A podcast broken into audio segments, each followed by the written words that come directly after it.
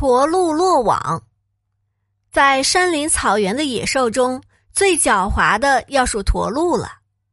驼鹿知道猎人是要把它往网里面驱赶，因此它就调转身子，直向猎人撞去。这样，它一次又一次的逃脱了猎人的追捕。猎人知道了他的狡诈，就假装前来驱赶他，而在身后张开捕捉他的网。驼鹿仍旧照老样子向猎人冲过去，这样他终于被猎人捉住了。